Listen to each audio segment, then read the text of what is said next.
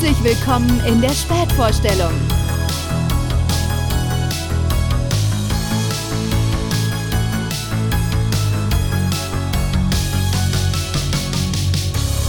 Die Spätvorstellung. Hallo und herzlich willkommen zu einer neuen Woche und einer neuen Folge Die Spätvorstellung. Ich habe euch heute einen Film mitgebracht, weil wir so langsam, aber sicher in großen Schritten auf die kalte, dunkle Jahreszeit zugehen und Halloween vor der Tür steht. Das heißt auch, wir sind so ein bisschen in dieser Spooky Season, in dieser Spooky Mood.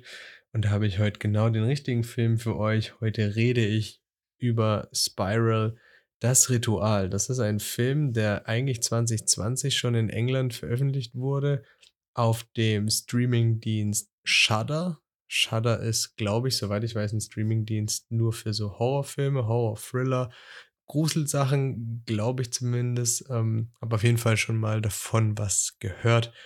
Ähm, ja, und 2022 war dann Spiral in ausgewählten Kinos in Deutschland zu sehen und das Ganze ist jetzt 2023 ab Ende September im Handel oder online ähm, über die gängigen Video-on-Demand-Plattformen äh, käuflich zu erwerben und ähm, im Heimkino anzuschauen. Ähm, das ist auch der Grund, warum ich den Film jetzt auch gucken durfte. Ich durfte ihn zum Release vorab sehen. Äh, ich habe den Film auf Englisch geschaut, so viel dazu. Ähm, aber ja, das ist auch natürlich ähm, leicht verständliches Englisch in so einem Gruselfilm, Thriller, wie auch immer man den äh, genau einkategorieren mag. Und deswegen war das überhaupt gar kein Problem. Wie gesagt, ähm, pünktlich zur Spooky Season ist er rausgekommen. Das ist immer ganz geil, wenn man dann auch mal äh, Filme hat, die man noch nicht so auf dem Schirm hat. Und der ganze Film ist freigegeben ab 16 Jahren mit dem Hinweis, dass der Film ankert ist. So, und das ist immer erstmal ein cooles Zeichen ähm, weil man ja oft denkt, bei FSK 16 hm, wurde da was geschnitten, um irgendwie besser verkaufen zu können. Aber nein, der Film ist uncut, so stand es auch in der Beschreibung und ähm, das glaube ich dem Film auch nach dem, was ich gesehen habe. Deswegen gehen wir gleich mal rein ähm, in den Film, in die Handlung. Äh, der Film setzt ein 1983, das ist ein kleiner Zeitsprung und wir sehen zwei Teenager. Ähm, das ist einmal Malik, der auch einer der Hauptdarsteller ist und eben seinen damaligen Freund Liam, äh, die sich nachts äh, auf einem Parkplatz in einem Auto innig küssen. Das heißt, dass die beiden sind ein Paar, ähm, die haben was miteinander und dann wird relativ schnell klar oder gezeigt, dass eben Liam von einer Männergruppe gewalttätig angegriffen wird. Das ist eine ganz kurze Sequenz, das ist der Opener und dann gibt es einen Cut und wir springen in das Jahr 1995, wo der ganze Film auch spielt. Das erkennt man dann auch ganz gut, äh, zum Beispiel an den Autos oder die Art und Weise, ähm, ja, wie dann so Computer rumstehen. Das sind halt Röhrenmonitore, also es ist immer äh, auch wieder schön zu sehen, wie die Zeiten damals waren. Auf jeden Fall springen wir dann ins Jahr 1995 und wir sehen den mittlerweile erwachsenen Malik, den man unter anderem auch aus einer Staffel American Horror Story kennt. Ähm, sehen wir eben den mittlerweile erwachsenen Malik ähm, mit seinem, ja, mit seinem neuen Lebensgefährten und Partner Aaron und dessen Tochter Kyla. Also Kyla stammt aus der früheren Ehe von Aaron und ähm, wir sehen die drei, wie sie in ihrem Auto in so ein typisch kleines amerikanisches Dorf, in so ein verschlafenes Nest, quasi über diese obligatorische Brücke, die dort irgendwie gefühlt jedes Hinterwäldlerdorf hat, in dieses Dorf einfahren und quasi ihr neues Haus beziehen in diesem Dorf und quasi von der großen Stadt, die sie dann immer erwähnen, äh, aufs Land ziehen. Ne? Ähm, dann begleiten wir so ein bisschen die äh, Familie so beim Einzug, beim Abendessen, beim Geschichten erzählen und wir erfahren halt eben, dass äh, Malik äh, Schriftsteller ist und an einem Buch beziehungsweise in einer Biografie arbeitet von einem, ja, sehr konservativen Politiker. Das sehen wir halt immer wieder, weil er sich dazu halt auch ähm, Interviews von ihm anschaut, während er das schreibt. Und da wird ganz klar äh, auch von ihm geäußert, dass er hier für die alte Werte von Amerika steht und ähm, das beißt sich ja dann quasi auch mit dem eigentlichen Lebensbild und Lebensstil von Malik, ne, weil er, wie gesagt, ähm, ein homosexuelles Paar ist in den 90ern und trotzdem schreibt er quasi diese Biografie. Er ist Schriftsteller und ja, im Laufe dieses Films sehen wir dann, dass er sich ein Büro daheim einrichtet und eben von daheim arbeitet und eben auch viel daheim ist. Das ganze Bild von der Family ist so, dass äh, Malik ähm, auch einen sehr guten Draht zu Kyla hat. Ähm, ja, sie ist ja quasi so seine Stieftochter und wir sehen einfach, wie die glücklich sind, viel Blödsinn reden, ähm, sich so ein bisschen manchmal necken und einfach, man scheint die, ihr Glück in diesem Häuschen auf dem Land gefunden zu haben. Ne? Und daraufhin äh, gibt es einige Tage später oder einige Zeit später, äh, kommt die Nachbarin äh, Tiffany, die kennt man noch von ganz früher aus dem Film Chuck und Larry. Also da sind einige Schauspieler dabei, die man auch so ein bisschen schon mal irgendwo in irgendwelchen Komödien oder so gesehen hat.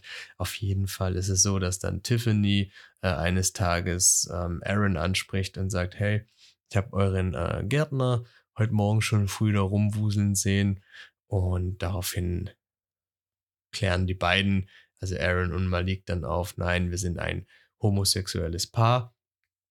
Und ähm, man merkt natürlich sofort an der, an der Reaktion von Tiffany, ah, okay, ähm, es ist ab, ist ab sofort ein komischer Vibe. Ne? Dieser komische Vibe zieht sich ähm, so durch dieses ganze Dorf. Wir haben zum Beispiel eine Szene, wo dann Malik ähm, den Nachbar morgens begrüßt und der einfach so klassisch auf der anderen Straßenseite steht und ihn einfach nur anschaut und ihn äh, nicht zurückgrüßt und so weiter. Ne? Also man merkt halt schon, okay, es ist ein hinterwäldlerisches Dorf.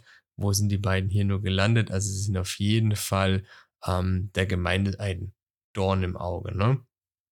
Und so kommt es dann halt immer wieder, dass man äh, gerade, weil halt Malik auch abends viel arbeitet und schreibt und am äh, PC sitzt, dass er halt öfters mal Geräusche im Haus hört, ein Knarzen hier, ein irgendwie Pochen und so Schlagen dort.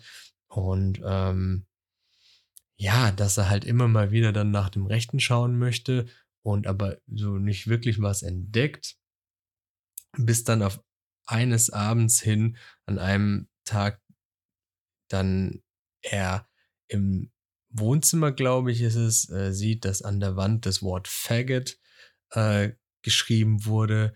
Ähm, riesengroß über die ganze äh, Zimmerwand in, in, in roten Lettern und quasi jemand im Haus war und natürlich damit ganz klar den beiden zu verstehen geben möchte, ey, ihr seid hier nicht erwünscht. Ne? Malik ist aber äh, tatsächlich dann so, dass er das Ganze nicht Aaron ähm, beichtet, sondern äh, die Wand neu streicht und ähm, die Beleidigung quasi übermalt und ähm, ein Sicherheitssystem installiert, ja. Also ich weiß nicht ganz genau, wie er sowas äh, verheimlichen kann, ja, weil ich meine, okay, Aaron fragt zwar auch, wie hast du die Wand übermalt oder hast du hier gestrichen so? Ich meine, im Rahmen eines Einzugs und einer Renovierung, okay, das kann ich noch verstehen, aber ja, er verheimlicht ihm quasi den Einbau eines Sicherheitssystems für mehrere tausend Dollar. Ähm, ja, das, das bekommt ja dann auch irgendwann äh, Aaron raus und ist dann halt auch äh, ein bisschen sauer auf Malik, denn äh, ja, Malik ist halt eben derjenige, der diese ganzen Vorfälle mitbekommt und natürlich auch die Abneigung, äh, die Ablehnung, die ihm gegenüber äh, oder dem, dem Paar quasi gegenüber gebracht wird, mitbekommt. Und Aaron ist eher derjenige, der sich äh, mit den ganzen Leuten im Dorf gut gestellt hat und auch angefreundet hat und das vielleicht auch bedingt dadurch, dass er halt eigentlich den ganzen Tag auf Arbeit ist und nicht daheim, vielleicht auch nicht so mitbekommt. Auf jeden Fall ist er mittlerweile mit äh, Tiffany sehr gut äh, befreundet oder gut gestellt halt und äh, genauso mit ihrem Mann, also Marshall. Marshall ist auch witzig. Ich habe auch gedacht, irgendwo kenne ich den. Er hat früher bei White Chicks, ich glaube, äh, so einen FBI-Agenten gespielt. Ne? Also seine Rolle jetzt natürlich überhaupt nicht witzig, aber äh, ich wusste, irgendwo erkenne ich ihn. Äh, Lochlin Munro heißt er in echt. Ich hoffe, ich habe es richtig ausgesprochen. Und auf jeden Fall ähm, ist er halt jetzt hier in der Rolle der Ehemann von Tiffany. Und ja, wie gesagt, die heile Welt ist eigentlich ähm, bei Aaron so total vorhanden und äh, Malik, ja, wie soll ich sagen, Malik ist halt eben derjenige, der diesen ganzen Kleinstädtern, diesen Dörflern, dieser Gemeinde eben nicht traut. Ähm, Im Zuge der Geschichte entdecken wir halt natürlich auch die Tochter Kyla, äh, die dann zwar eigentlich in ihrer Heimatstadt, ähm, wo sie herkommen, einen Freund hat, aber eben mit dem Sohn von Tiffany und Marshall immer mehr anbandelt. Der Sohn ist äh, Tyler, den kennt man unter anderem aus der Netflix-Serie Sabrina. Ich denke mir halt, äh, das ist schon so ein in Anführungsstrichen klassischer Schönling aus solchen Teenager-Filmen, also so ein, so ein Highschool-Schönling, ne? Ähm, der das so dargestellt wird, natürlich auch mit so einem roten Sportwagen und so weiter.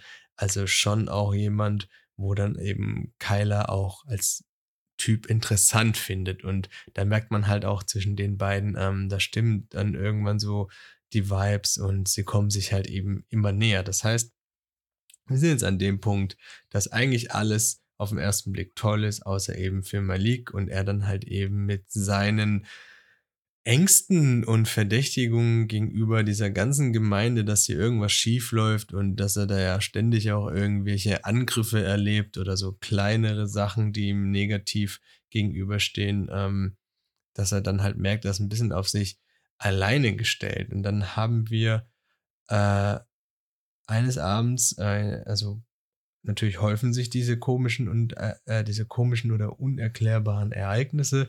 Und eines Abends hat, hat er dann äh, beobachtet, wie ein, ja, wie ein alter Mann vor seinem Haus oder vor deren Haus eben äh, steht und auch ein bisschen wirr ist. Und dann geht er, geht Malik eben raus und will den stellen. Und der Mann ist dann auf einmal so ganz ängstlich und sagt, oh, bitte tu mir nichts. Und hier gibt er ihm so einen ominösen Zettel, auf dem äh, nichts draufsteht oder beziehungsweise in erster Linie Malik sich denkt, mit dem kann er nichts anfangen. Und ähm, ja, ist halt so total, also in erster Linie denkt man so, okay, es ist ein Einbrecher oder irgendjemand, der ihm schaden möchte.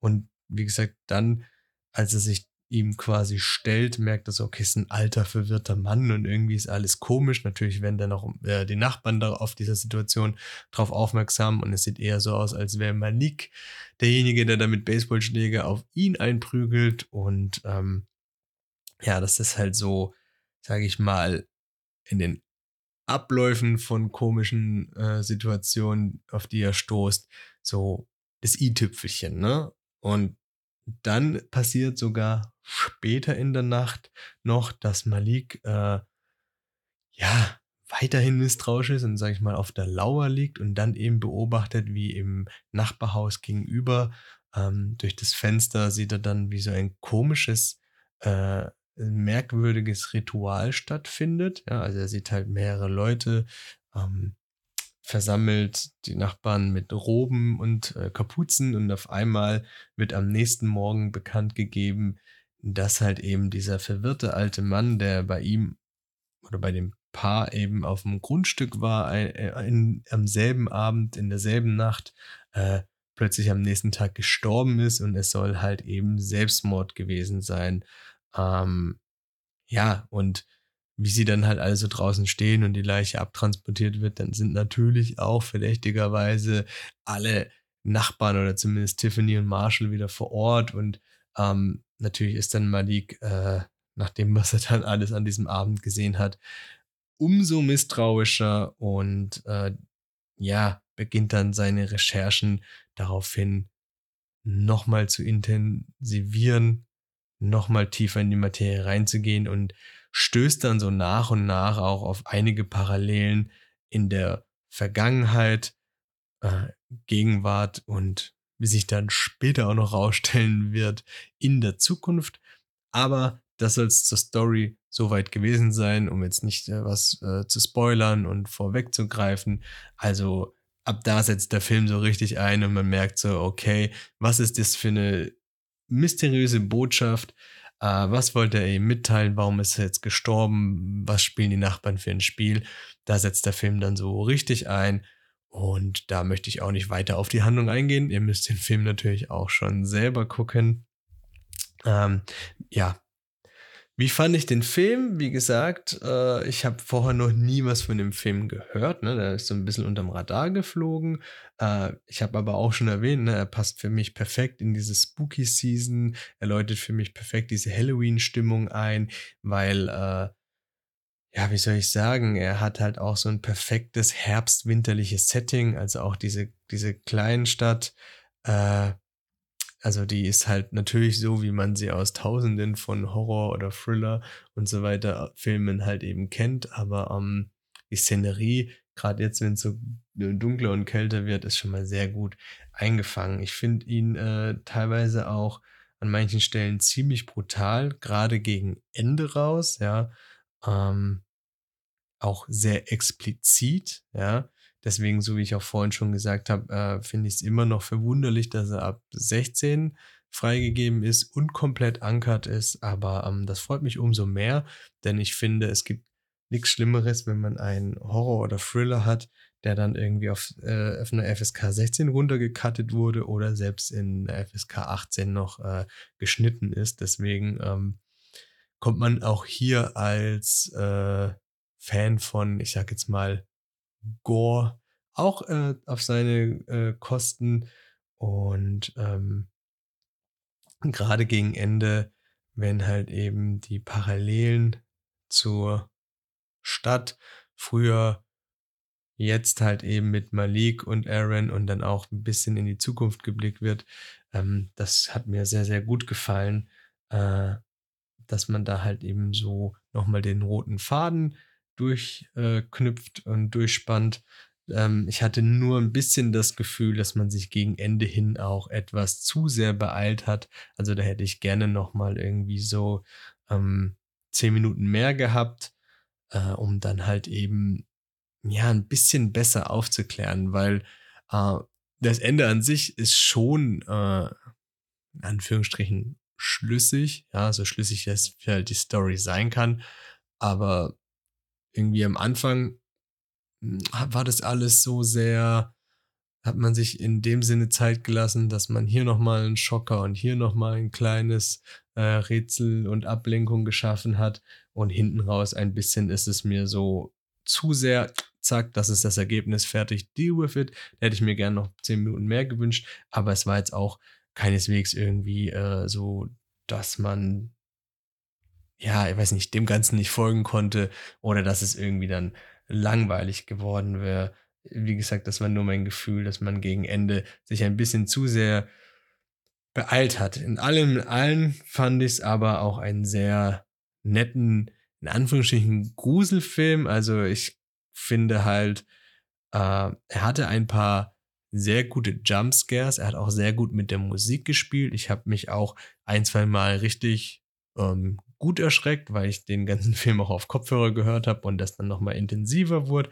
Ähm, ich würde jetzt aber sagen, dass das jetzt ein Film, der jetzt nicht unbedingt äh, von Leuten gemieden werden muss, die sich sehr schnell gruseln.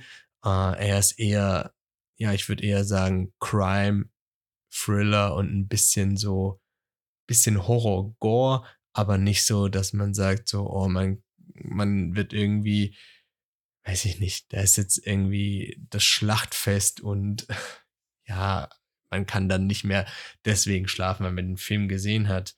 Ähm, aber wie gesagt, das Gesamtpaket aus diesen Verbrechen, aus Hass gegenüber ähm, ja, Leuten, die eine andere Sexualität haben, gepaart mit dieser Atmosphäre von diesen, äh, von dieser Kleinstadt, von diesen Bewohnern, die ihre Vorurteile haben äh, und gegen anders denkende oder anders lebende Menschen sich eh immer querstellen, plus dann halt eben noch ähm, die eigentliche Story, die da vorangetrieben wird, ist eigentlich ein schönes Paket und rundet schon oder zeigt schon sehr gut dieses ländliche Dorfleben ab und deren Bewohner. Also das äh, schafft der Film schon, schon sehr gut und das gefällt mir dann halt auch in dem Sinne gut, dass das so ein, ein Film über eine Thematik ist, den man halt auch noch nicht tausendmal gesehen hat, wie jetzt der tausendste, ähm, weiß ich nicht, Film, wo einfach nur ein Slasher ist, wo, ab, wo Leute abgemurkst werden, ja,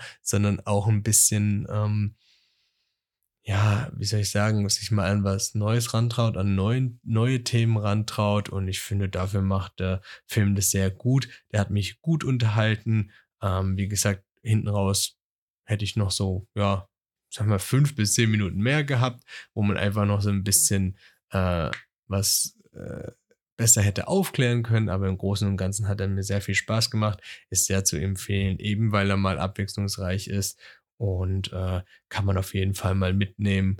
Äh, oder wenn man halt eben jetzt an Halloween oder so einen Filmmarathon plant, ist das auch immer, oder wie soll ich sagen, es ist ein guter Einstieg ähm, in so einen Filmmarathon, weil man dann nicht gleich mit diesem ach zu harten Tobak einsteigt, sondern äh, ähm, ja auch mal, wie gesagt, was Frisches schaut. Deswegen äh, kann ich euch den wirklich empfehlen. Mir hat er sehr gefallen. Spiral, das Ritual, wie gesagt, jetzt ähm, online verfügbar, aber auch ganz normal im Handel Blu-ray und DVD. Und dann hören wir uns ganz bald wieder. Viel Spaß mit, äh, mit dem Film und generell in der Spooky Season. Äh, denkt dran, Kürbisse zu schnitzen und dann hören wir uns in der nächsten Folge. Ich sage Dankeschön und Tschüss.